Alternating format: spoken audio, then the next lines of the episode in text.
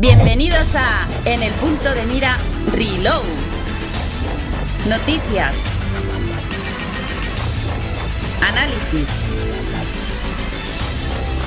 Debates. Pasado, presente y futuro de los videojuegos. Aquí, en tu espacio Reload.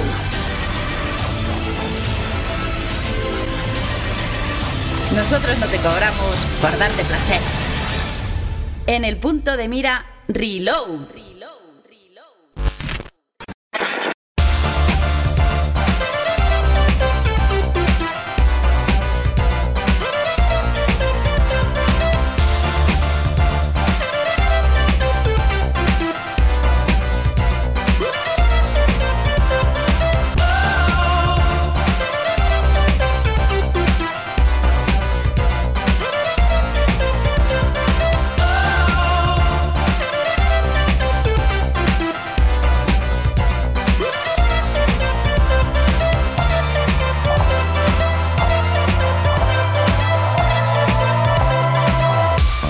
Muy buenas a todos, aquí una semanita más eh, reunidos los amigos para charlar sobre este fantástico hobby que nos encanta a todos, que es el mundo de los videojuegos, la actualidad, lo, que más nos ha destacado esta semana en este mundillo.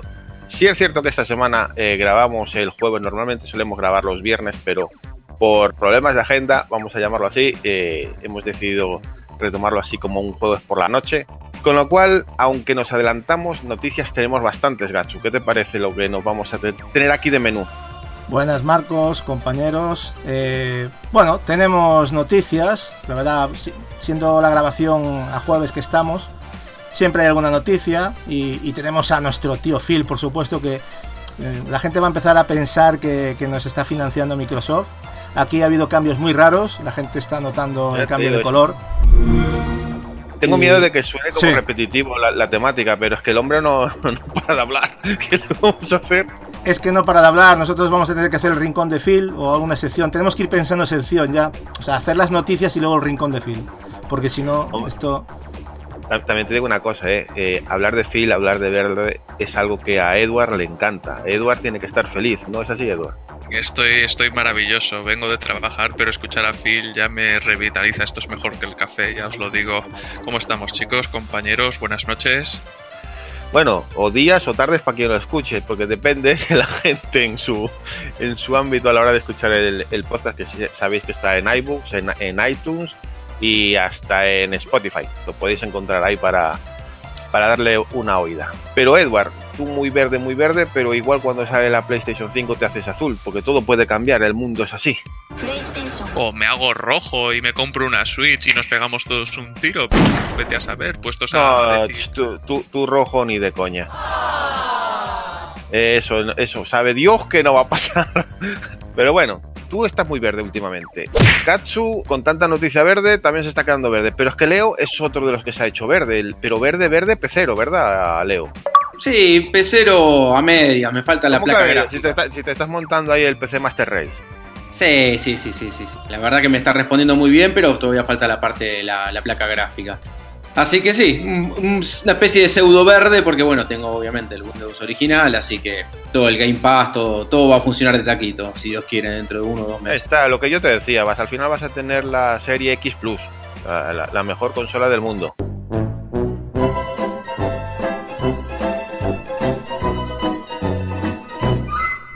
Bueno, esta somos la gente que nos hemos reunido aquí y reincido, que como bien ya adelantamos, tenemos a nuestro tío Gaming. Nuestro tío que no, no para de hablar, no para de... No sé si es que está aprovechando este de, en estos tiempos de vicisitudes ¿Eh? donde no hay noticias de Sony y apenas tampoco hay noticias de Nintendo, donde Phil dice... Next holiday, Xbox Series X will lead us into the future of console gaming. Y bueno, parece ser que se ha juntado ahí en un podcast, no sé por qué no ha venido a este, con lo que lo quiere Edward. Xbox, our fastest, most powerful Xbox. Y sobre todo Capi, que Capi ama lo verde. Los números no dan, no salen las cuentas, no salen. Hablaron sobre por qué presentar la, la serie X, por lo menos su forma, en, en los premios Games Awards que de, del pasado diciembre.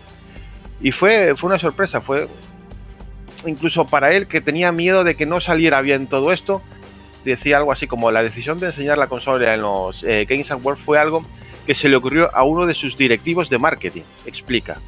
Ella se levantó en una reunión y nos dijo, deberíamos hacer algo audaz, algo que nunca antes habíamos hecho. Seamos realistas. No estamos en la posición de mercado que queríamos para la, última generación. Con lo cual no cree que pudieran eh, seguir como siempre y tenían que hacer algo distinto. Y de esto se tomaron la decisión de presentarlo en, en los Games Awards y la verdad es que el resultado, teniendo el miedo de que no saliera bien, pues eh, ha resultado bastante positivo por el feedback que, que ha ocasionado.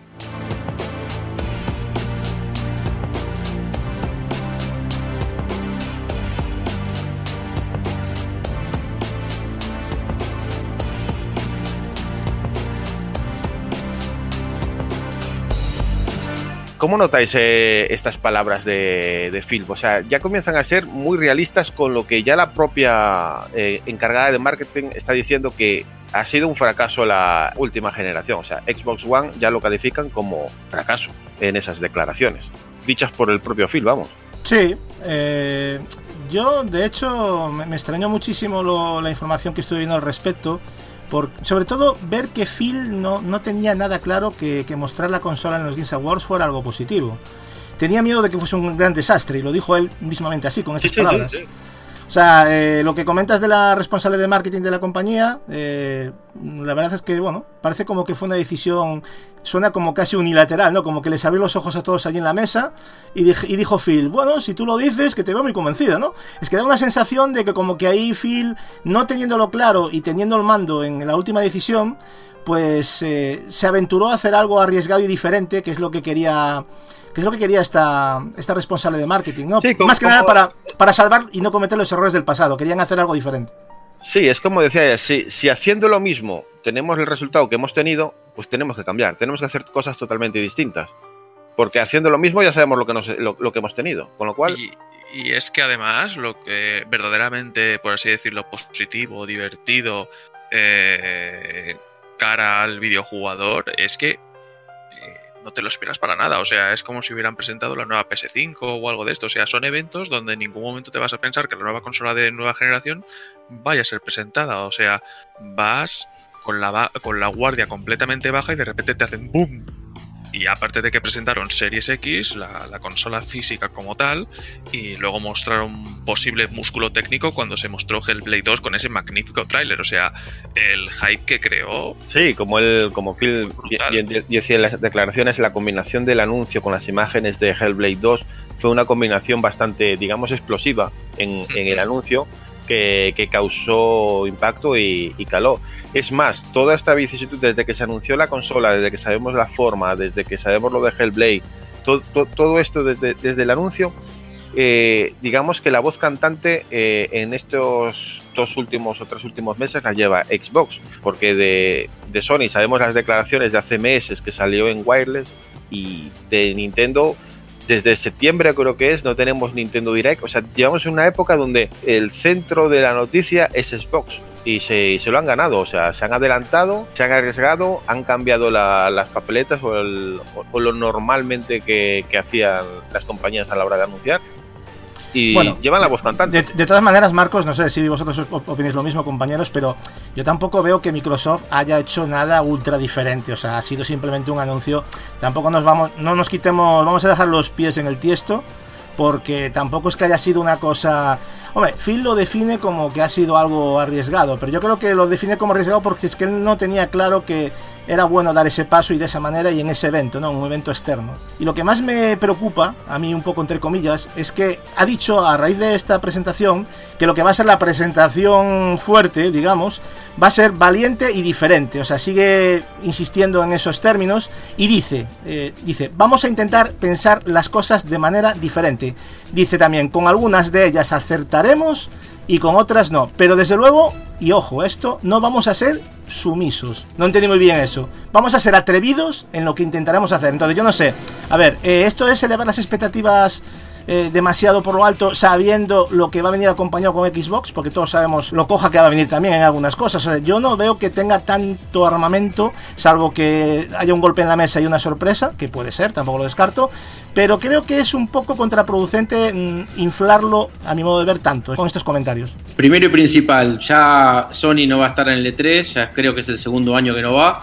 Así que me parece que hoy por hoy seguir la misma línea que se hizo durante las últimas dos generaciones anteriores, mm, tampoco va a haber, yo creo como lo que opinás vos, Gatsu, que no es un paso tan arriesgado, además convengamos, editar los trailers, crear, digamos, toda la que es la cinemática de Hellblade y demás, no se hace en dos minutos, o sea que esto tiene una planificación previa de aunque sea varios meses. Entonces yo lo que creo que mm, yo tengo cierta intuición de que Xbox mm, van a dar algunas sorpresitas más en el L3, mm, no solamente con los estudios que ya compraron y están armando, sino que muy probablemente van a adquirir, yo estoy casi convencido, dos o tres estudios más, por lo menos dos. Y no sé, a mí que, que ellos den el primer golpe de mostrar la consola tampoco les asegura que van a tener éxito. Esto A ver, ahora mismo la comidilla de lo que más se habla es precisamente de Series X porque es la que se conoce ya. O sea, tienes este, estos meses donde se está hablando de ella porque se conoce, se han visto fotos, se Sí, sabe... está- eh, están siendo, Marcos, están siendo protagonistas, ¿no? Claro, es que sí. Porque es si que te tampoco hay la- nada especial, o sea, sí, lo de Hellblade 2 para mí, a mí me encantó. Yo soy el primero que yo soy un fan, yo no soy sospechoso en eso. A mí me encanta ese juego y vamos, para mí que haya una segunda parte, pero yo creo que hay que poner un poco los pies en el suelo. Tampoco hay que.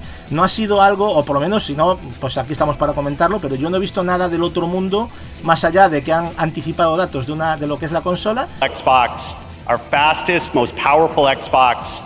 y han presentado un juego. Y lo demás, después hay cosas también negativas, que bueno, en fin. Y hago una sola consulta a ustedes. Mm, ¿Cómo se va a presentar PlayStation 5? ¿En qué momento puntualmente? ¿Y de qué manera creen ustedes que se va a presentar? Es que fíjate, ahí es donde quería ir a hablar, porque eh, cuando hablamos de que ahora mismo de la comidilla, de lo que se habla ahora de Series X, si tú te fijas en las redes sociales, eh, todos los que, digamos, tienen eh, esa tendencia a ir a por la consola de, de Sony, están, vamos, que, que adolecen por saber noticias. Eh, lo de la comidilla, esta semana es cuando la noticia de que la fecha de esta semana van a anunciar que esta semana están deseosos, necesitan algo, porque eh, es como que han visto eh, la de la consola de- del vecino de al lado y dicen, ¿dónde está la mía? ¿Dónde está? Están como desesperados. O sea, llevamos un tiempo sin, sin noticias y la gente se nota, mientras que los de Xbox ya, ya ven la consola, ya saben. Tienen muchas más noticias Yo- constantes porque aparte Phil no para de hablar. Xbox. Yo ya lo dije, yo ya dije que Sony iba a esperar y se está manteniendo. Sony no tiene ninguna prisa y se está viendo, en, está dejando hacer a Microsoft y por eso que Microsoft tiene que dar los pasos de uno en uno y tranquilidad y presentar lo que tienen y, sobre todo Igualmente, aunque esté esperando, Sony también es preocupante para mí las declaraciones que hizo del tema de querer anunciar el precio de su consola después de Series X. Eso a mí me crea un poco de inseguridad por parte de Sony. Para mí saber el precio del rival antes es una ventaja. Porque si tú das el precio ya a dos meses de salir, tienes poco margen de, de rectificación. pero es que ahora mismo... eh, eso, es, eso es evidente, pero el decirlo como tal demuestra inseguridad. Y no debería ser así cuando ha sido la consola eh, y marca de videoconsola más que ha sido la predominante esta generación. Eso demuestra falta de confianza por parte de Sony, sinceramente. Yo lo pero veo de otra manera, que- pero... A ver, yo dentro de la lógica la veo normal porque es, que es- es algo que lleva haciendo Sony generación tras generación, intentar esperar al precio de, de la competencia para ellos poner el suyo. O sea, esta no va a ser la primera vez que lo hagan, lo han hecho en las anteriores también.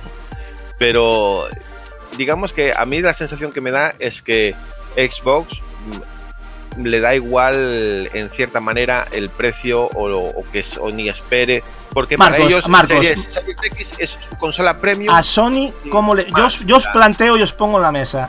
A Sony, ¿cómo le ha ido con las meteduras de pata de Microsoft? O sea, Microsoft primero con una cosa súper innovadora, palo.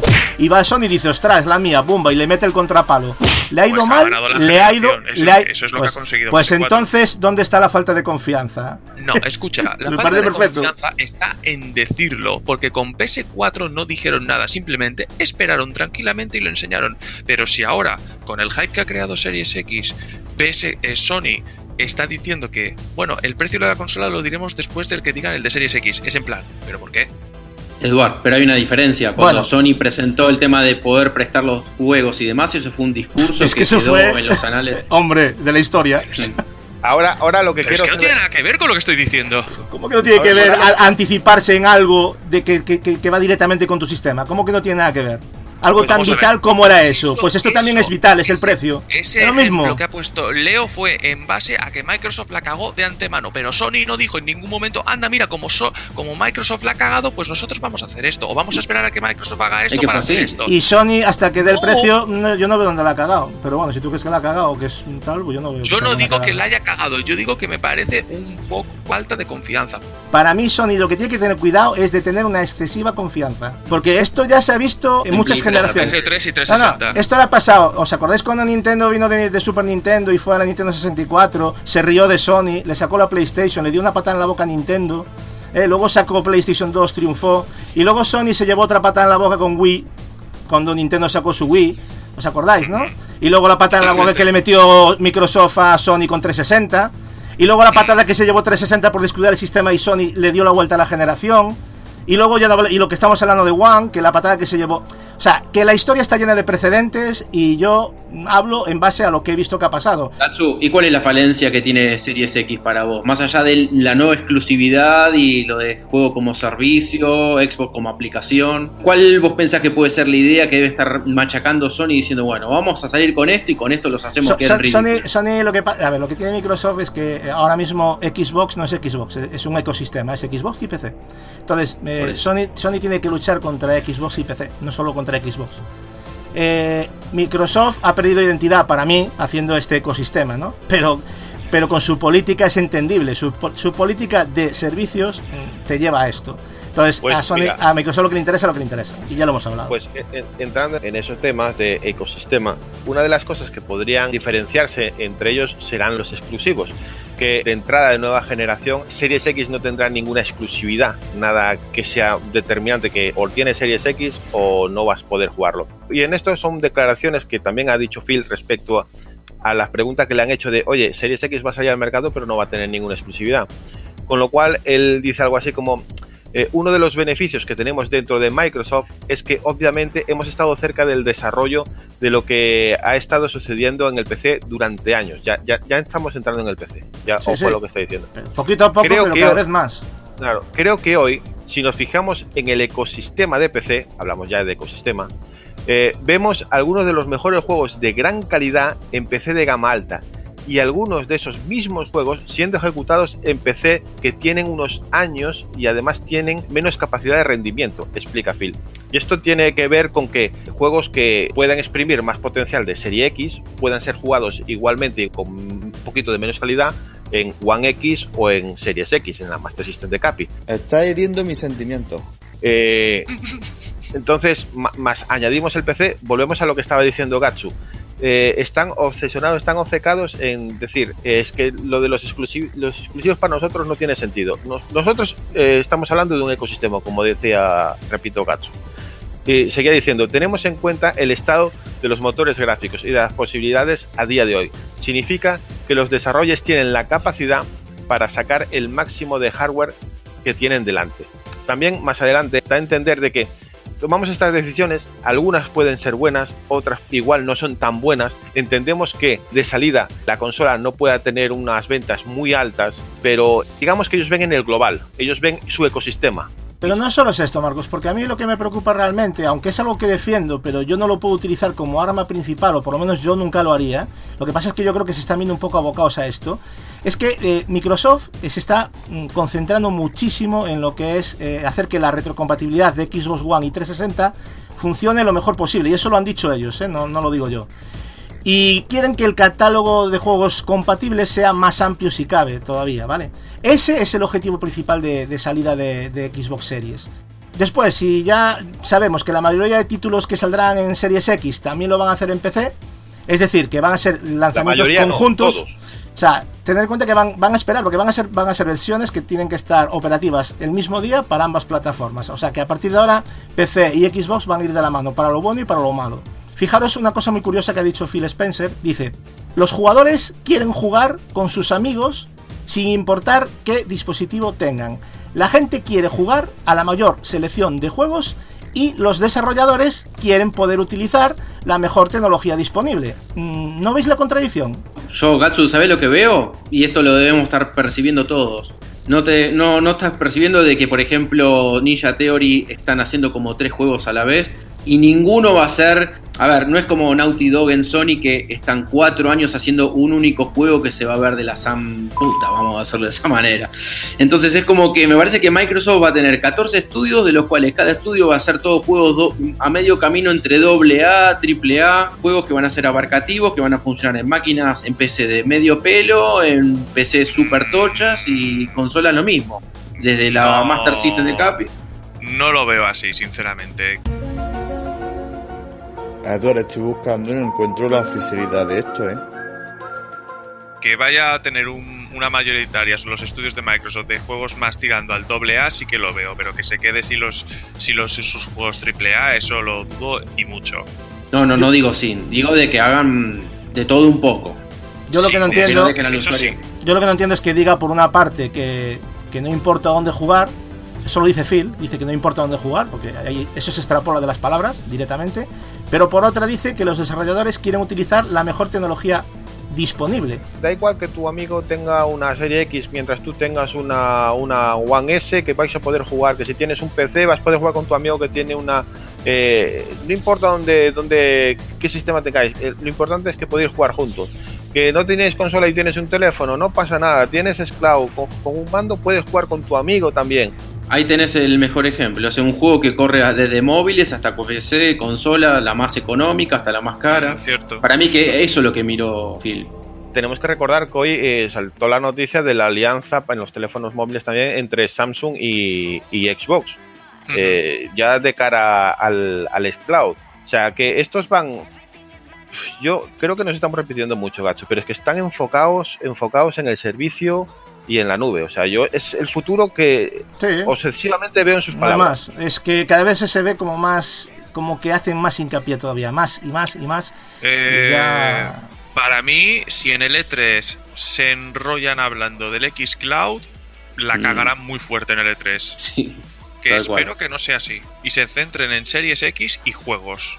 Porque si se centran demasiado en el X Cloud, a mí sinceramente es como aquel E3 de 2013 de eSport eh, eh, y mierdas de estas que hicieron con la presentación de Xbox One. Xbox. Watch TV. TV. TV. TV. TV. TV. Watch TV. TV. TV. TV remote. TV experience. TV. TV. TV. TV. Sports TV. TV. TV. Anybody? Y no confundir a la gente, ¿eh? No, yo creo que Microsoft no necesita darle tanta importancia al Cloud de lanzamiento con la consola, a mi modo de ver. ¿eh? Yo creo que tiene que primero preocuparse por hacer una buena una buena tanda de juegos exclusivos, eh, lo que está haciendo, contratar estudios y luego una vez que tenga todo eso atado y que sobre todo vender consolas que para mí, yo llamadme loco, pero para mí es importante, más importante que se venda una Xbox que no que se venda un Samsung Galaxy 10 y para jugar a los juegos de Microsoft. Eh, a mí quitarle importancia a- al hardware me parece un error por parte de Microsoft. Que no es que se lo quite directamente, pero de alguna manera te está diciendo, mira, es que da igual, tú cómpranos el juego, me da igual que me compres la consola, tú cómpranos el juego. Es contradictorio porque por una parte Claro. defiende O Cloud o que no necesites el hardware de la consola y en el otro te quiere vender la Exacto. consola. O sea, Mm. es, es Eso es lo que a mí no me acaba de... Puede pasar que la gente no acabe de entenderlo. Y Mm. hablemos de compañías que, que le ha pasado cosas porque no lo han entendido. Eh, Nintendo, hola. Mm, cuidadito, ¿eh? Pero es que yo, yo sigo diciendo que aunque Serie X eh, es- va a ser un pepinazo de consola técnicamente, también creo que no va a ser barata, pero bueno, eso es otra cosa. Eh, aunque va a ser un pepinazo, eh, Phil constantemente con sus, con sus declaraciones lo que le está diciendo a la gente es, no tengas prisa por Serie X. Si tienes One X, vas a poder jugar Halo Infinite de salida simplemente con pagar nuestro servicio Game Pass. Ni siquiera tienes que comprar el juego. Es, es lo que le está diciendo Phil a la gente. Sí, no sí, tengas prisa. es así. No pasa nada. Tú, tú, tú mientras pagues el Game Pass, Sí, aquí tú vas a disfrutar. Y por otro lado dicen de que casi todos los juegos que desarrollen de acá a dos años van a ser compatibles con todas las consolas y después capaz que van a empezar a ser para esa generación. Y me parece contradictorio porque si la Series X se vende poco, ¿qué generación querés vender? O sea, es. Me parece como que. mm, No sé, yo, yo si fuera Phil diría, bueno, miren, Series X es la consola más potente que puedan jugar y conocer mm, para no tener que invertir tanto en un PC. Pero pueden jugar donde ustedes quieran. Pero la consola es el. No sé, que darle valor a la consola, aunque más no sea. Yo, yo sé que para Es que ellos le da. Te digo en serio, así no hay manera humana de que Capi cambie su Master System. Es que no, no ayuda. Phil no ayuda. No, así no ayuda. Vamos a tener que comprárselo no a nosotros. Capi. No, a mí, yo, yo ahora, para cerrar el tema un poco este, eh, yo, el problema que le veo a, a Microsoft, sobre todo con el tema de, los servicios, que lo está haciendo bien, ojo, ¿eh? Pero yo, mm, se va a ver si eso va a triunfar cuando se regularicen los precios de, del Pass. Cuando ya haya un precio razonable y se acaben estas ofertas demenciales que está habiendo ahora para finalizar la generación y enganchar a la gente, a partir de ahí vamos a ver cuánto de bien está funcionando Game Pass y cuáles son los beneficios reales, porque ahora mismo una persona, o sea, ahora mismo no se puede contabilizar, porque una persona que haya pillado un mes para jugar al Gears of War 5 y se ha gastado un euro, pues ya me dirás tú qué beneficios es para Microsoft. Sí, queda una linda estadística de que hemos tenido un usuario más, pero va a ser fiel, te va a pagar el precio luego cuando tenga que pagar los 12.99. No lo sé, a ver, ya veremos. Es que es- esa, esa es otra. O sea, para mantener a la gente enganchada al Game Pass mes tras mes tras mes, es que tienes que tener eh, Catálogo. Una, un catálogo y encima Ahí de estamos. novedades constante eh, mes Por eso- tras mes. Con lo, Por eso ahora no lo hace, Marcos, porque ahora realmente Microsoft no tiene para vender a, a full eh, el servicio y que la gente no, no se quite de él. Aunque, cuidado, está sacando tremendos de juegazos interesantísimos, pero bueno, son casi todos multiplataforma. Oye, que, que- que igual la gente parece que le, está- que le estamos echando mierda a Microsoft. o No, no, no, no, yo, para yo- nada. Yo, soy- estoy encantado con el Game Pass, ¿eh? O sea, No, por mí, que, por mí Pero, que sigan así, que, no, que no lo dejen nunca. O sea, que se este es trata de debatir y de, y, y mejorar las cosas, ¿no? Yo creo que se puede mejorar y que es una preocupación también, porque a mí me interesa que le vaya bien a Microsoft, al igual que me interesa que le vaya bien a, a Sony, porque si le va bien a las dos, nos va a ir bien a todos, seguro. Pero bueno, unas eh, últimas palabras de Phil, que como bien podemos comprobar, eh, esta semana se ha quedado a gusto. Eh, estas palabras, sí, aunque llaman la atención, tampoco es que hayamos descubierto la pólvora. Y es que ya no hay tapujos en las palabras. Considera que el rendimiento de Xbox en Japón, sin ir más lejos, es inaceptable. Palabras de Bueno, y no solo se quedó ahí, sino que ha Bien. dicho, ha abogado porque la compañía haga un mejor trabajo con, con X, con, Series X. aleluya. Eso lo dijo, o sea que, cuidado. Aleluya.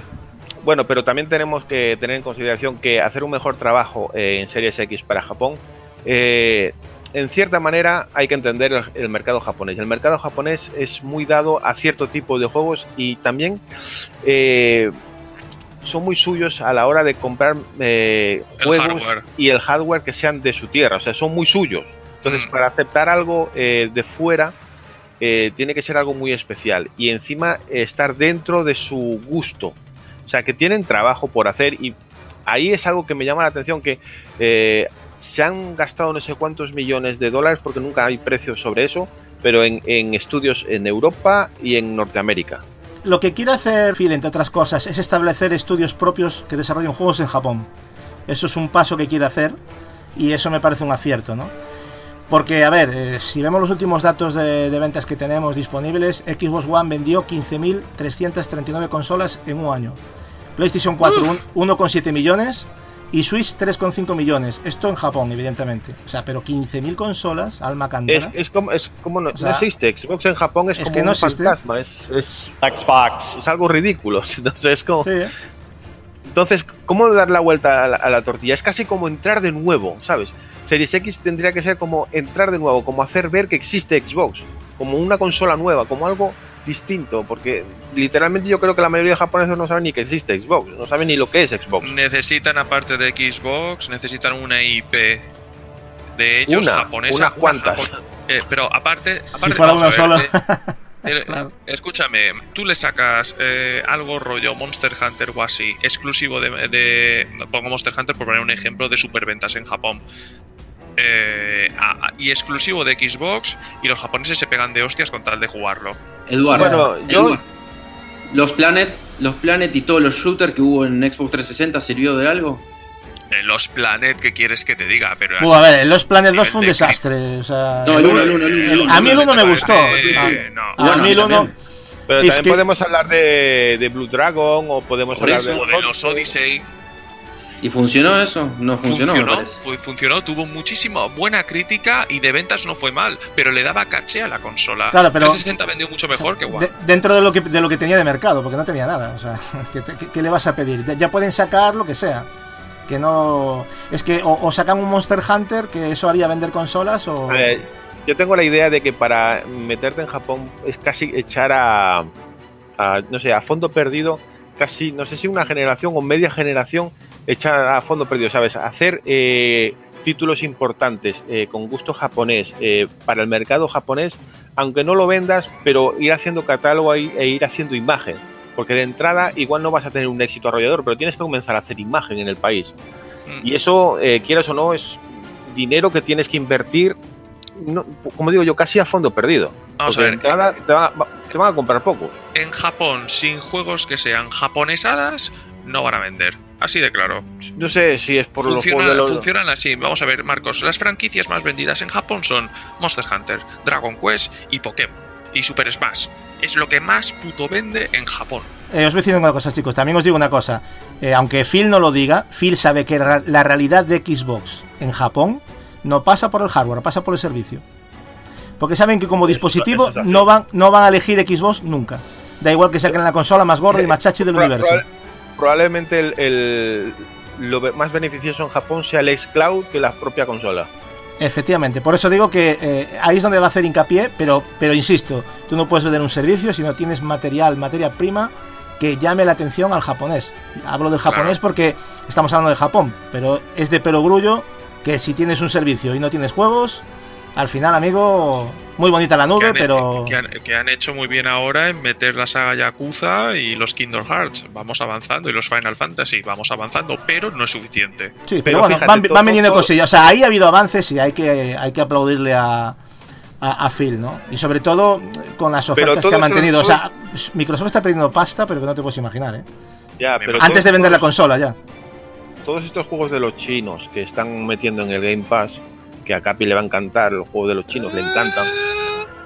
Eh, esto, pero lo- los veo más como un aliciente eh, más a Occidente que, a Japón. A Japón esos juegos que los metas ahí en el Game Pass, en cierta manera les da igual.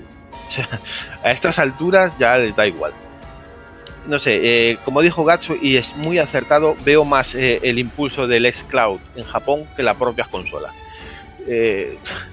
Parece una tontería, pero igual yo veo a, a Xbox en 10 años o en 15 años siendo más una app que, que una consola física. Yo es, lo que me parece a mí que va, en, en que va a terminar siendo Xbox. Oye, es una opinión, ¿eh? A lo mejor nos estamos Es equivocando. opinión, no, no, y luego. pe- a ver, pero hablamos- estamos hablando en base a, a un recorrido y a unas necesidades que vemos que, que Japón requiere y que Microsoft no ha sabido darle. Por lo tanto, no estamos diciendo ninguna tontería, creo. No, no, no. Por eso decimos, es una especulación dentro de las palabras que nos dice Phil, dentro del, del lo que le gusta al CEO de, de Microsoft, de los servicios. Es toda una amalgama. Lo comienzas a juntar y tiene visos a, a eso, a que en Japón principalmente es cloud, a que en un futuro se estén enfocando solo en servicios y servicios y servicios y convierta es cloud y, Xbox en una app en, tu televisor, en tu teléfono y en todos lados para jugar a juegos. Eh, en su, en su Netflix, en el, Game Pass, todos son. lo único que hablan son de servicios, servicios, servicios, más servicios, ecosistema, ecosistema. Todo se basa en eso. Todas las palabras de Phil se basan en eso. Entonces, esta semana nos, nos quedamos con eso de Phil. Servicio. Yo creo que llega. Yo creo Y que a Phil nos puede hacer un homenaje ya, ¿eh? Phil, estamos aquí haciéndote buena promo y crítica sana. Phil, te quiero.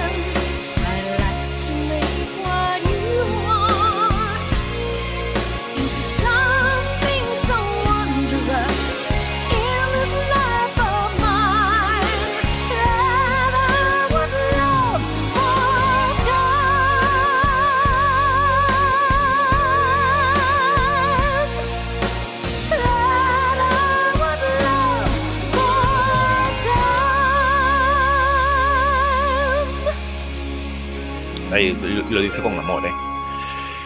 Pero bueno, estos eh, han sido las declaraciones de Phil. No descartamos que la semana que viene volvamos a hablar de Phil porque es que no para. o sea, que no descartamos. A ver con qué nueva sorpresa no- nos, depara, nos depara Phil. Pero bueno, no han sido pocas y tampoco han sido de baja intensidad. O sea, han dicho palabras importantes y que no se esperaba de ellos. Vamos a ver cómo, cómo sigue el mundo Xbox en las próximas semanas. Y sin más, nos vamos a otra, a otra noticia, que ya por fin sabemos cuánto dinero se gastó Sony para comprar Insomnia Games. La verdad es que la cifra es respetable, pero tampoco es mm, una locura. Eh, aunque claro, para mucha gente le dices que Sony ha pagado 229 millones de dólares por Insomnia Games y cómo te quedas tú, eh. No, me quedo como que no me sorprende en absoluto. Igual también estás pagando, me imagino, las instalaciones, eh, las IP propiamente, la fuerza laboral que tiene, no sé. ¿Sabes me parece que es un... ¿Sabes que, por ejemplo, EA ha pagado por Res- eh, Respawn cerca de 400 millones de dólares? O sea, las comparaciones eh, eh, en el catálogo de juegos que, que han presentado y la historia y el historial de, de estos estudios a la hora de comprar, Insomnia, Insomnia Games era mucho mayor a lo, a lo al músculo que tenía Respawn, o sea, lo que tenía Respawn de- detrás. O sea, Y de Sí. hecho, Marcos, ¿cuánto pagó Microsoft por Minecraft? Uf, uf. una, una salvajada. 3 Eso mil fu- millones de dólares. Fue una burrada, no me acuerdo las cifras, pero me acuerdo que cuando lo escuché me eché las manos a la cabeza, dije. Pero bueno, no me Sí. extraña porque eso, Minecraft es que es, es top. De todas maneras, lo que pagaron de, de miles de millones de dólares lo, lo están recuperando con creces, porque lo que, lo que vende Minecraft Sí, sí. y lo que es Minecraft, Era, era una apuesta ganadora, o sea, era muy raro que... Puede salir mal, ¿eh? Porque en un momento dado, imagínate, se pierde el interés, sí. pero pero ganó mucha pasta. Con, con- yo creo que ya gana pasta, ya se puede decir que gana pasta, con aún habiendo pagado lo que ha pagado, ¿eh? yo creo. Hmm. Pero vamos, dentro Pero de lo que cabe, eh, De, to- de todas maneras, eh, a, a mí me parece. Bueno, esto ya lo sabíamos desde el 19 de agosto del año pasado. Como bien dices tú, simplemente fueron las cifras, ¿no? Esto ya estaba ya comprado de, de hace tiempo. Pero a mí, eh, a mí me parece una nueva Naughty Dog. Y me vais a, a disculpar, porque para mí, históricamente, estos dos estudios tienen mucho paralelismo, ¿eh? Son dos Sí. estudios punteros, creativamente únicos y que tienen en común un largo camino al lado de la marca PlayStation, Leo, tú lo sabes. Totalmente, sí, sí, sí. De hecho, fueron fundados por Universal, en realidad, no fueron fundados por la propia Sony. Exacto. Eh, Sony fue en los 90 empezó a comprar estudios a Tutiplen y la verdad que fue una de las mejores inversiones que podían haber hecho. Con Naughty Dog era poner plata, Sony plata, plata. y- hizo muy buenos amigos, es lo que hizo desde el principio, Es que- invirtió mucho dinero desde el día uno. O sea, lo que ahora Phil eh, está haciendo a, a carreras, a la carrera, pues eh, Sony lo lleva haciendo desde, desde PSX. Bueno, Hay que tener en cuenta que Insomnia Games ha, ha tra- ha estado trabajando con Sony casi la, la tira de años. Casi todos sus juegos Sí. eh, salieron en, en- en PlayStation. Desde que se fundó, alguna- desde el 94, Sí, bueno, el primer Exacto, juego... salvo, salvo alguna excepción que ha sacado un título para Oculus eh, Rift o otro juego que no me acuerdo cómo se llama para Facebook, para un juego de Facebook, más el Sunset Overdrive que salió para Xbox. Que Y el ojo, Fuse. eh, Y el Fuse de hay- Electronic Arts. hay que comentar porque hay, Fuse, gente que hay gente que todavía está, no sé por qué, le, le molesta algo así. Sunset Overdrive es un juego que por el momento solamente ha salido en Xbox, pero es, es una IP que ahora mismo pertenece a Sony. Ya no, no, Correcto. no- no pertenece a Xbox. No sé por qué la gente se molesta, porque si te vas a las cifras, tampoco a Xbox le ha importado mucho Sunset Overdrive, porque vendió una, una Sí, puta mierda. pero lo sigo, lo digo tanto como para una como para la otra. Al final es un juego que tienes en tu catálogo y que puedes decir, mira, tengo el Sunset Overdrive, tengo tal juego. O sea, a mí me parece enriquecedor. Para mí enriquece. Cualquier, o sea, no todo, no, evidentemente los juegos tienen que vender y cuanto más mejor, pero yo creo que el fondo de armario al final es muy, deci- muy determinante porque eso te Mira, hace a- que sea más interesante, más, más único- atractiva la propuesta. lo han tenido tan abandonado, le han dado tan igual que ni siquiera han dignado a parchearlo para One X. Y es un juego que podría lucir tan bien, pero tan bien. Pues no esperes que ahora se pongan a, a No, parchar. a- Esto- ahora, ahora ya olvídate, sí, pero sí estaría bien.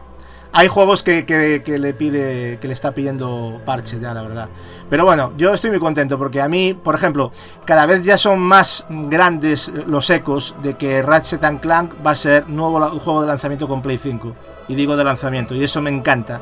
Porque se estaba barajando una secuela de Spider-Man, que yo a mí me- no me importaría tampoco, Lo de, pero lo de Spider-Man también, pero creo que va a dos o tres añitos más después de salir. Sí, va más Sí. para adelante. Pero bueno, con lo que hicieron con la, con la versión de PlayStation 4 del Ratchet, que fue una maravilla, un juego para mi modo de ver poco valorado porque es un juegazo impresionante.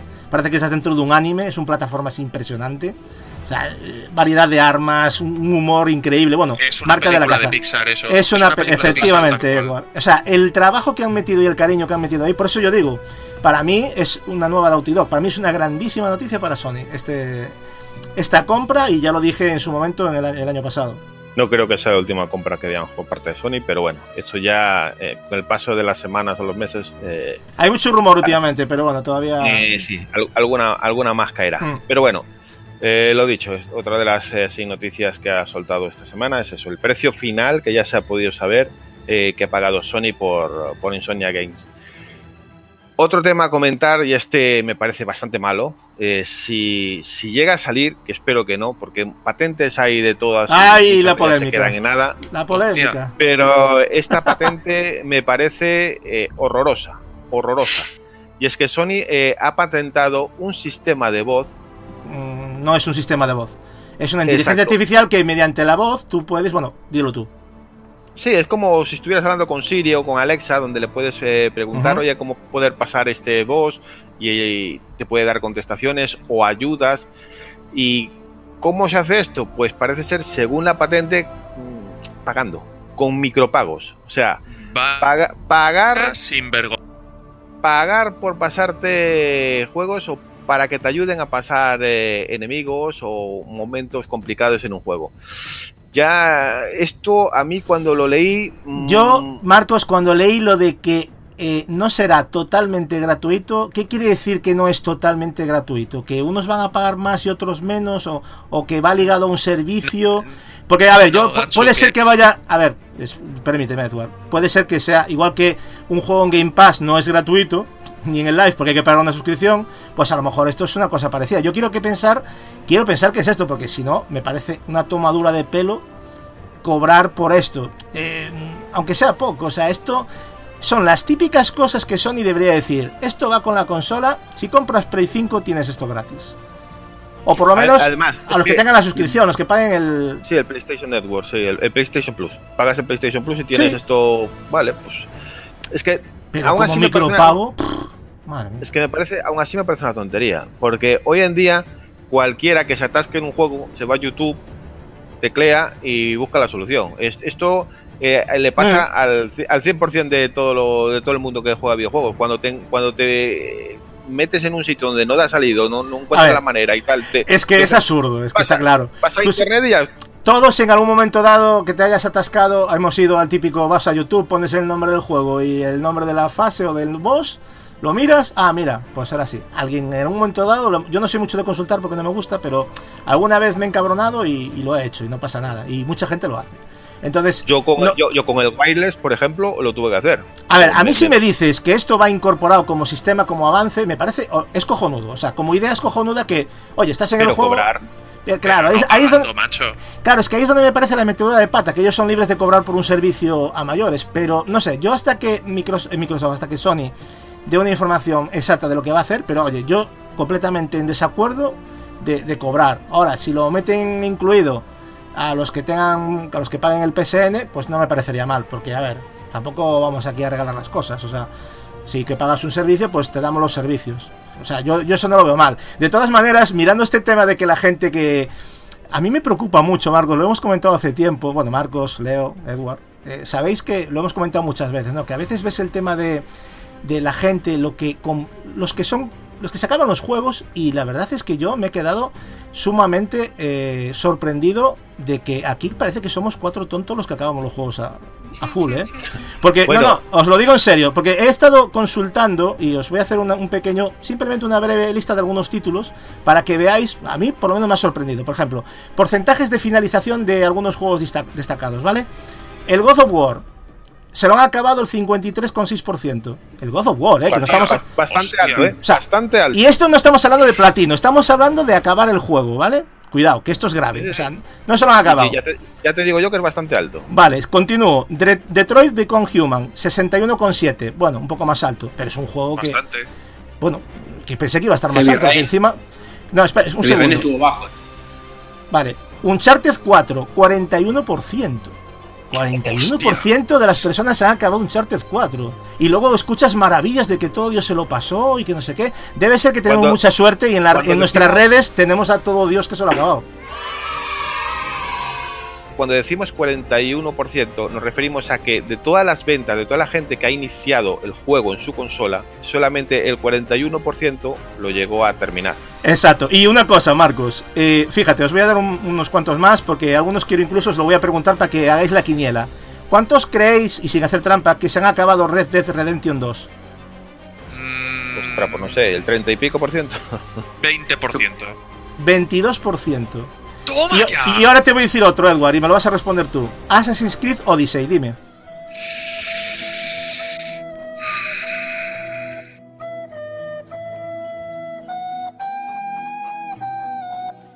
A ver, hombre, Vamos, tampoco, te- te- te está- tampoco estés dos horas pensando. 30, Está- 30%. No, a ver, 17. bueno, 24, pero bueno, estás, estás siendo ventajista porque lo estás diciendo ahora que sabes que son cifras de sorprendentes, vas a tirar por lo bajo, pero tú realmente piensas que un Odyssey se lo acabó un 24%. O sea, me parece lamentable. Que- Spider-Man, Vale. mira, Spider-Man, 50,3. Hostia. El Spider-Man, ¿eh? Hostia, hostia. Crash Bandicoot Insane Trilogy, 12,6%. O sea, es juego de estantería, señores. Juego de estantería, de decir, ostra, qué, qué recuerdos para la estantería. Lo pruebo Sí, un ratito. Eso, no, Gatsu, eso es lo que indica que muchísima gente que lo juega no se lo acaba, no le gusta y lo vende. Y mira, Leo, te pregunto a ti, a ti solo directamente. El de Cells, ¿cuánto crees que se ha acabado el de Cells? Mm, Muy poco, un 5% te diría. Bueno, un 15, ya te has tirado, ¿eh? Pero me parece Ah, muy bien. poco igual. Yakuza Kiwami 2, un 49. Far Cry 5, un 35,8. El Darksiders 3, 37,9. Edward, último, para ti. Persona 5, ¿cuánto crees que se han acabado Persona 5?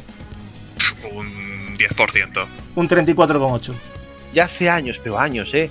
Que hicimos un podcast donde hablamos de, Hablamos un De poquito por encima trofeos. de, de trofeos, sí. Sí, de los trofeos.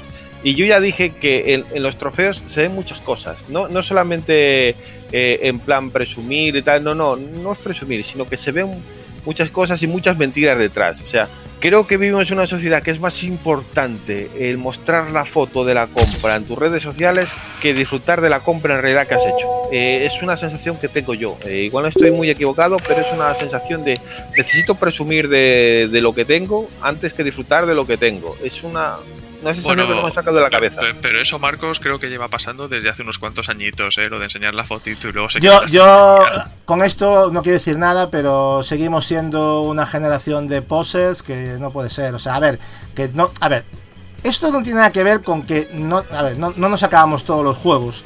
Todos, todos no. Algunos tenemos que a lo mejor lo hemos dejado, pero, pero no podemos estar por estas cifras. O sea, me parece preocupante como poco, ¿no? Es verlo de otra manera. Es, por ejemplo, yo que sé, Assassin's Creed Odyssey ha vendido, yo que sé, 5 millones de unidades. Pues de 5 millones. 24%, puedes decir que- qué que- que dolor, El 24% de esos 5 millones solamente ha terminado el juego. El resto, ¿No creen que esto va un poco en relación a que hace más o menos, por lo menos una generación y media, los juegos bajaron tanto de precio y la gente compra tanto a Tutiplén que compran más de lo que Diversifica, terminan? ¿no? A ver, pero a ver, pero es que eso es un mal que incluso nos pasa a nosotros. Tenemos juegos ahí que no hemos empezado, pero como digo siempre, cada uno con su dinero que haga lo que le dé la gana. Y no, pero, el Humble Bundle que te regalan juegos, Epic Game Store que regalan juegos Tutiplén y de repente tenés una juegoteca No, pero- de, pero- no sé, mil y no pico es- de no juegos. solo y eso, sino que ves a un montón de gente que viene de, de Games con una bolsa de 5 o 6 juegos que ha comprado para esa semana y cada juego de esos son 40 horas y tienes ahí tropecientos mil juegos, pero a las que a la semana siguiente vuelves a ver que ha comprado otros 5 o 6 juegos y dices, hostia, mi amigo, Ahí, de venta ahí genial, ya pero- eres, ahí ya eres más coleccionista que jugador, a mi modo de ver. Y seguro que la prensa tiene un 100% de juegos acabados, ¿verdad, chicos? Cuando hacen los análisis. Vamos a pensar bien en ellos, porque la mala gente somos nosotros, los que compramos, los que analizan no, porque eso seguro que, que se los tienen al 100% y bueno, Qué, qué- qué mal pensado. ¿verdad? Somos- es que soy muy mal pensados. ¿verdad? Pero bueno, eh, oye, eh, hemos pasado de la época donde comprábamos un juego cada tres meses eh, y pidiéndole por favor a nuestros padres a una época donde compra la gente cada semana seis o siete juegos y se va para la estantería para sacar la foto. Bueno, los tiempos cambian, o sea, son cosas que, que- que ocurren. Postureo Pero bueno, al eh, ahí queda lo de... Lo a de jugar más, que a jugar más, co- coño, venga, a jugar más. Y en Xbox. Ahí Y, queda la y en la- PlayStation, sobre todo, y en Nintendo también, ¿eh? En Nintendo más. Bueno, sobre esta patente que esperemos y deseamos no llegue a buen término la idea de cobrar por esto. Esperemos que salga adelante, sí, pero no, no como micropagos, vamos.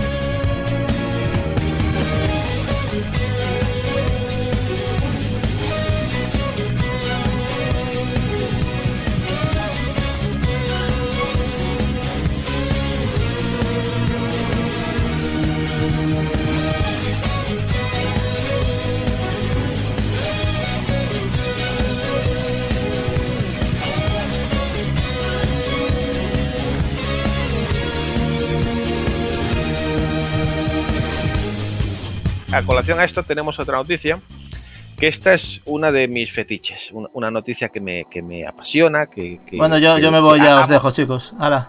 Anthem, de las mayores decepciones que llevo yo, pero de largo, una decepción terrible, Anthem. Pues ha salido una nota de prensa de BioWare donde confirman que están trabajando en rediseñar el juego por completo. Eh, escuchando todo lo que pedía la gente, cambiando de ideas, cambiando un montón de cosas. O sea, van a sacar un, digamos, un Anthem 2.0. Esto no sé si dice cosa buena o cosa mala. Cosa buena en, el sentido de que algo parecido ya pasó con Final Fantasy XIV, que cuando salió eh, la, la primera vez el juego fue un desastre y lo reiniciaron de base y salió un juego completamente nuevo y es uno de los juegos que más dinero le da a Square hoy en día. Un juego que tiene una crítica muy buena, lástima que solamente esté en inglés, para el mercado hispano malo, pero ese Final Fantasy XIV que salió después olvidó por completo aquel fatídico lanzamiento del primer Final Fantasy XIV. ¿Podrá pasar aquí lo mismo?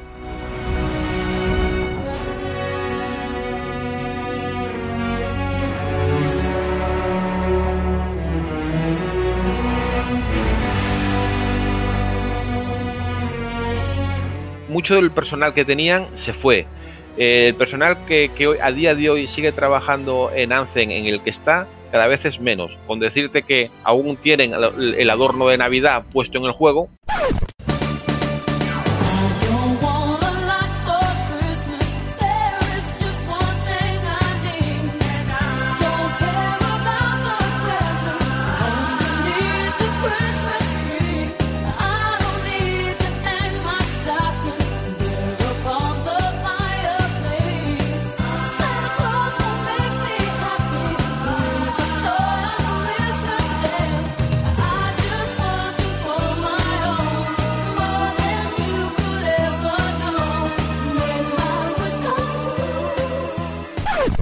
estamos en febrero y siguen teniendo el, adorno, el- el adorno de Navidad.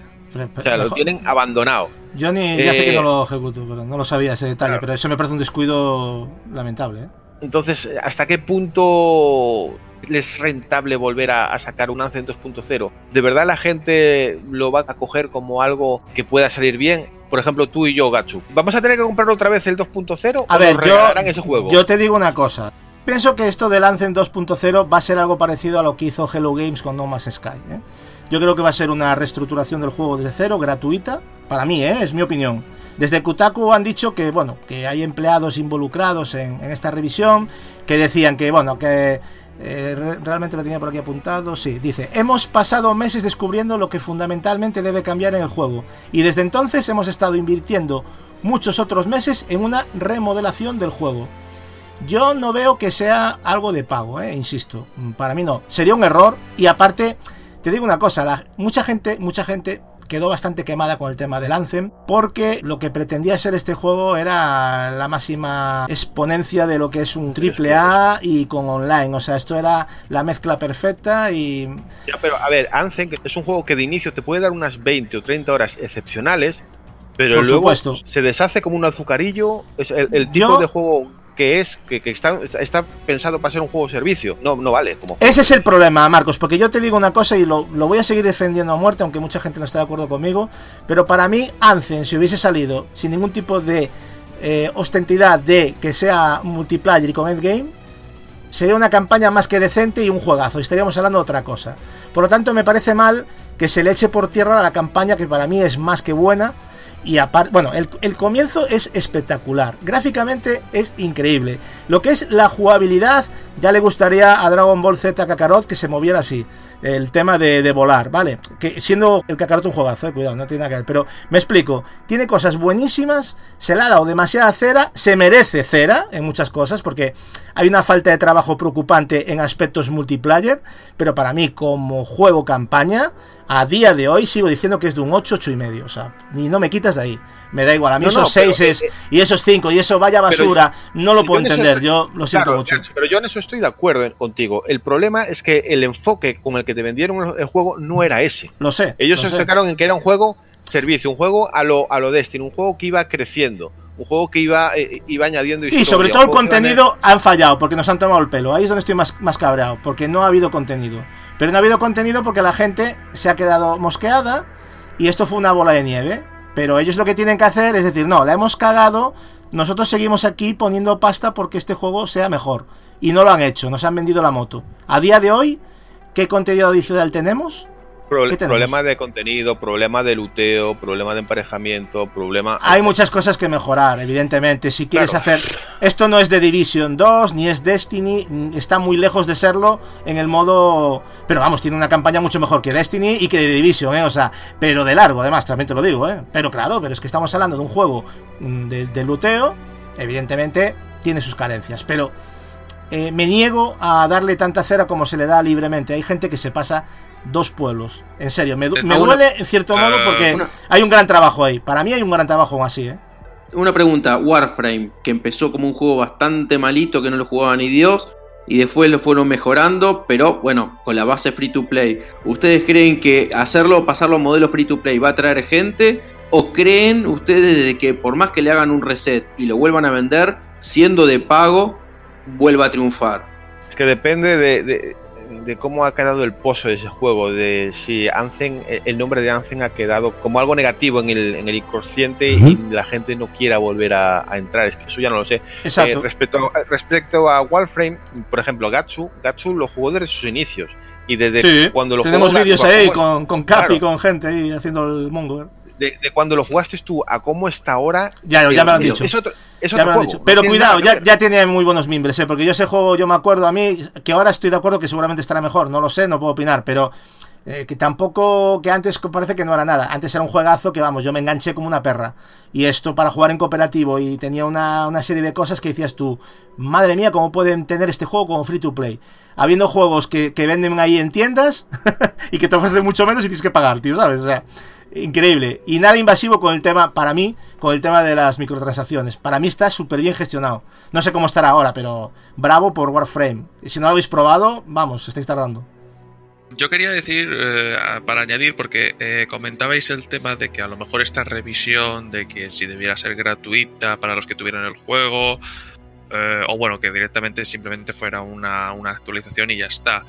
Mm, yo no sé hasta qué punto habrán invertido dinero en rehacer el juego tal. A ver, si lo ha hecho Pero- Hello Games con No Man's Sky, que son un estudio de medio pelo, y que es para aplaudirles porque han estado trabajando duro para hacer un juego completamente Pero casi desde cero. Me explico. Si han metido mucho dinero, no sé cuánto habrán metido, lo desconozco, pero hipotéticamente si han invertido pasta para hacer grandes cambios eh, y tienen que recuperar esa inversión, no sé hasta qué punto, porque Anthem, por desgracia, con todo lo, el hype que creó y tal, y luego por desgracia el batacazo que se ha metido, estamos hablando de que el juego yo lo he llegado a ver por 7 euros.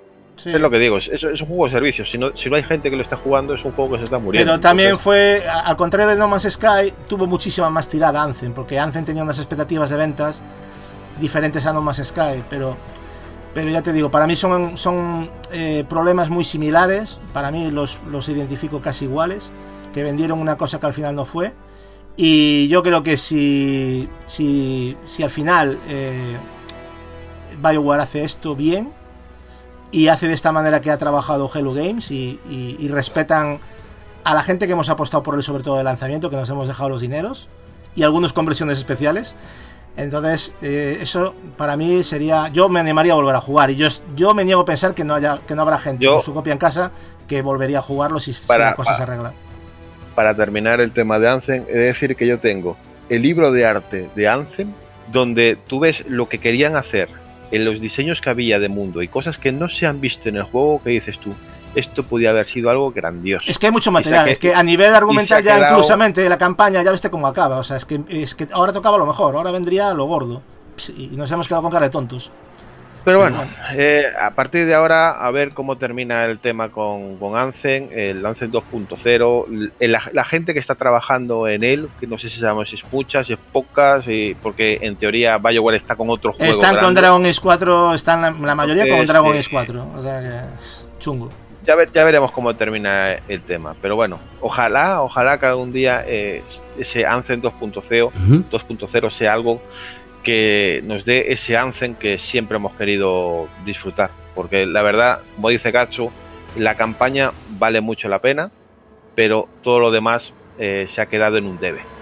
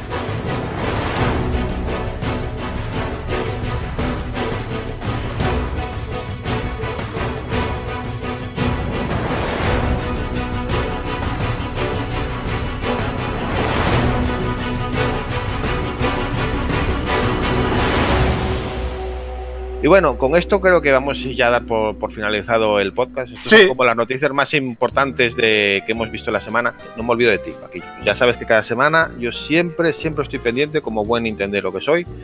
Pero he de decirte que eh, lastimosamente ya han pasado 161, 162 días cuando grabamos esto del último Direct de, de Nintendo sobre Switch. O sea, creo que fue el 5 de septiembre. Seguimos esperando, seguimos esperando al nuevo Direct y en cuanto salga el nuevo Direct, Paquillo, vamos a tener noticias, ¿verdad, Gacho?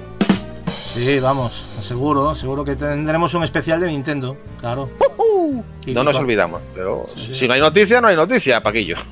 Podemos, que, que venga él, oye, podemos invitarlo un día y que venga aquí a hablar de Nintendo, lo que, lo que quiera contar. Las historias de Paquillo, sección, yo lo veo. Ahí te queda lanzado, Paquillo, tú, sí, tú sí, dirás. ahí tienes el reto. Por cierto, antes de cerrar, me gustaría... Estoy un poco disgustado por lo que he sabido de... Sabéis que hay un juego que se llama System Shock 3 que va a salir, bueno, se estaba desarrollando y es un juego Creo que está que cancelado, ¿no?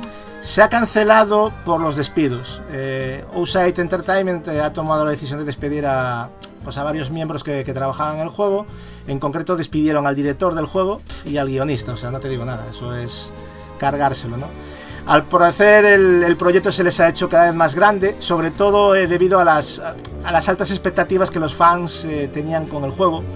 Y esto llevó un poco a que se hicieran grandes inversiones, que les llevaron a un punto de invertir más todavía y se ha decidido no arriesgar más en este proyecto. O sea, realmente ha sido un problema mm, de que el resultado que estaban viendo con lo que la gente pedía y con lo que se ha invertido, han visto que había casi que rehacer el juego. Es una pena, ¿eh? porque es un FPS con, bueno, con mucho com- componente RPG, para el que no lo conozcáis, y táctico, de temáticas y terror, ¿no? En la que, eh, bueno, nos vamos a hacer cargo de un hacker y tal, que luchamos contra una IA ahí en una base espacial. A mí me encanta, porque a mí el tema ciencia ficción me encanta. Y ya os digo, mezclo muy bien el tema del terror con, con la acción y, y es una pena. Y en la época fue un juego muy valiente y muy arriesgado y que mucha gente no conoce, pero que yo tenía mucha ilusión por este System Shock 3 y insisto que quería decirlo porque me, me fastidió Atsu, mucho. hasta donde sé creo que Starbreeze era la que lo iba a publicar y estaban empezando a poner plata, pero como la propia Starbreeze estaba mal de dinero, eh, ahí es donde empezaron a ocurrir los problemas, porque no tenían la inyección de dinero que les estaban dando en estos últimos meses. Exactamente, porque el- exactamente, a los que despidieron fueron gente del estudio y la distribuidora, que es la que puso la pasta para el proyecto, pues es la que ha cortado el grifo. No Entonces, pasa nada. No pasa está nada. Warren Spector. Hay que llamar a Phil, que compre el estudio y que reinicie el. el- Oye, No hay pro- tómatelo a broma, pero yo sigo teniendo fe ciega en que este juego vendría a sustituir un poco. Y digo, a ver, vamos a salvar las diferencias, ¿vale? Porque no tienen mucho que ver. Pero yo lo veo como un Dead Space. ¿Sabes? Una cosa. Me gustaría retomarlo porque tiene un rollo de Dead Space ahí, de ese terror ahí, el tema del espacio, me encanta, tío. Aunque luego toca temáticas diferentes, insisto, pero, pero me encantaría. Ya que no tenía mi Dead Space 4, que me moriré sin jugar a Dead Space 4, pues por lo menos dije, hostia, pues mira, jugar a System Shock 3 va a ser una cosa curiosa, pero me da que no voy a quedar sin él.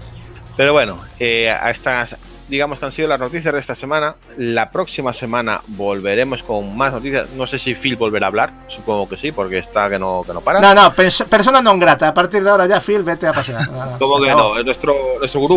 Se, se acabó, se acabó. Oye, oye, a Phil menos, eh, que le digo que te, que te suba la. La, la- la felicidad que le da que le da Capi cuando hablamos de, de Phil, que eso no, no se tiene en cuenta o qué pasa. Capi siempre feliz. Tanta, tanta desilusión que le estamos dando a Capi con, con los juegos de chinos y darle un poco de felicidad al menos para y pero bueno nada lo dicho eh, nos vemos la semana que viene. Recordad que nos podéis encontrar en Facebook en el grupo de en el punto de mira. También os podéis encontrar en Twitter eh, y eh, si miráis en las anotaciones veréis que tenemos un grupo en Telegram donde estaremos encantados de que os unáis y podemos ahí charlar todos juntos sobre este, este mundillo loco que es el de los videojuegos que trae amores y odios a partes iguales. Eh, sin más, pues eso, nos vemos la, la semana que viene y recordad, estamos en iBox, estamos en iTunes y estamos en Spotify. Un placer. Sí, sí. Hasta Solo falta que que, que, os- que los mandemos en físico gratis, es lo que os falta ya.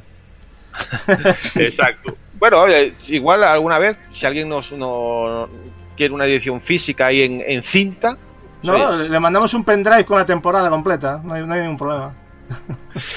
nada, lo dicho, Gacho, un placer. También para mí. Eh, lo Edward, lo Un mismo. placer, un placer siempre hablar de Phil.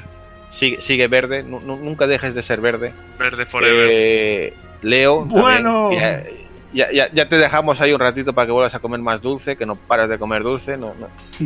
La- a ti te dan diabetes y casi que prefieres el suicidio, ya la eutanasia. Es verdad, es verdad. ¿eh? Me jodería más eso que, los video- que le quitan los videojuegos, o sea, ya te lo digo yo. Ya te digo. Sí, es algo que no lo puedo dejar, sinceramente. Bueno, lo dicho. Eh, nos vemos, nos vemos la semana que viene entonces. Muchas gracias a todos y. Bye bye, hasta luego. Adiós a todos, Adiós. verdes, azules, chao. rojos y amarillos también. la mejor consola de la ¡Vivan los futura juegos de generación. los chinos! ¡Viva ¡Los Phil! juegos de los chinos! PC Master Race. ¡Ay! Está hiriendo mis sentimientos.